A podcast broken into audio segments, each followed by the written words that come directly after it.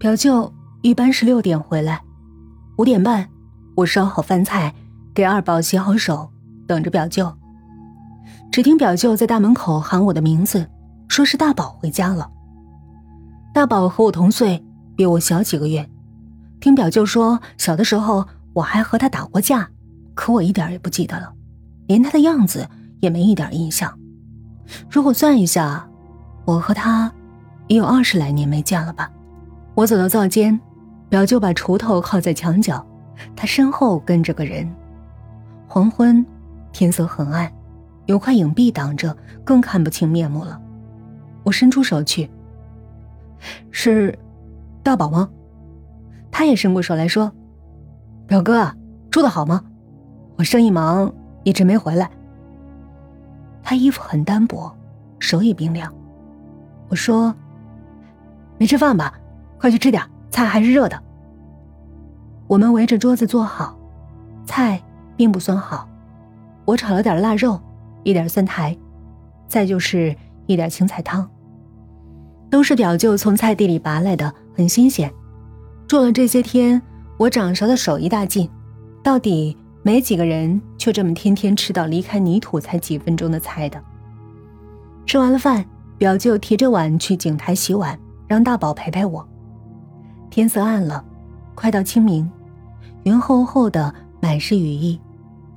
大宝把腿搁在条凳上，和我有一搭没一搭的闲聊着。我摸出一支烟。他接过去，我打着了火机给他点着。他的脸色不太好，做生意也太辛苦了吧？他抽了口烟。表哥，没什么事儿，多住几天再走。唉，住了也有一个礼拜了。大宝，你那生意还好吧？哎，也就是挑点杂货卖卖，赚点辛苦钱用用。那你的货扔那儿不要紧吗？他吐了长长的一条烟柱，说：“不要紧，搁那一个管子，说好了，在他们柴房里搁一搁。再说也没什么值钱的东西，就是一点骗小孩的玩意儿。生意难做呀，税还重，你也知道。你做什么的？”我苦笑了一下，由于严重的神经衰弱，我早已辞去了工作，现在坐吃山空。但我没告诉他。第二天我起得很早，可没见大宝。表舅说他一大早就走了，馆子里客多，东西不好放得太久。我伸了伸懒腰，想着，在这个大院子里，一切都像和现实脱节了，只有大宝还有点实在的气息。他一走，这院子又笼罩着一层诡秘。也许是我多疑，但我总觉得这一切。都如此的难以捉摸，一定有什么我不知道的事儿。可能是我的神经衰弱又犯了，每一回犯神经衰弱都如此，失眠、多疑，这一点我清楚。在我还是个孩子时，我就总在怀疑门外有什么不可治的异兽，尽管打开门就可以看个清楚，可那时我就是缺乏那种勇气。我坐在窗前，早上雾气很大，表舅扛着锄头又出门了。我开始抽一根有一点发霉的烟。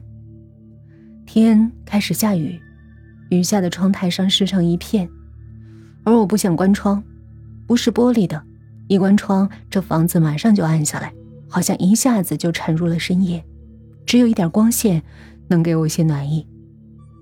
窗台上砖缝里有一根长长的细草。没有叶子，顶上长着一朵蓝色的小花，在雨中缓缓摇摆，仿佛呼唤。不知坐了多久，当我回过神来，只觉得头痛欲裂，一定是感冒了。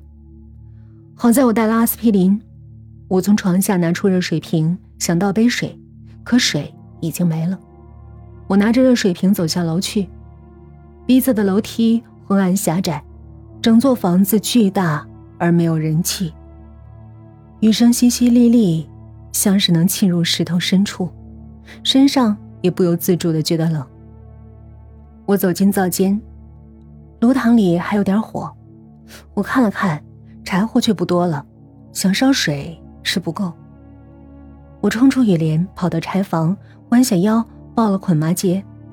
这时，突然有一种恐怖的感觉，让我打了个寒战，好像有人在偷窥着我，而我又看不见他，好像一桶冰水从头顶浇下，我浑身都冷了。是二宝吗？我马上知道不是，因为我听到他在外面怪腔怪调的唱着什么。从柴房的窗口看去，他正在廊下玩泥巴，还不时向柴房里望望。我环视一下四周，说不出那种被偷窥的感觉是在哪。周围堆着麻结和稻草，不会有人，可那种感觉却挥之不去，让我很不舒服。我抱着柴火出了门，二宝的嘴里还在唱着什么。隔着一院春雨，那一带古旧的飞檐像一幅破了的水墨画。我伸手揉了揉太阳穴，让自己清醒一下。的确，这幢房里没有第三个人了。表舅还没回来，他出去时带了蓑衣的，不用我送。而四周也没有值钱的东西，小偷也不会来光顾。这应该只是我的多疑。雨还在下，像潮湿的蜘蛛网。虽然细小，但每一颗雨点还是可以感觉得到。我扬起脸，却看不到一点雨。雨打在我脸上，一阵阵刺骨的寒意。但我没有快走，反倒想在院子里立一会儿。肩头上雨水渐渐打湿我的衣服，突然让我想到了。小时候那些惊恐万状的日子，每一天都是如此，每一天都让我无比的孤独，无比的无助。日子总是如此吗？我有点想问自己。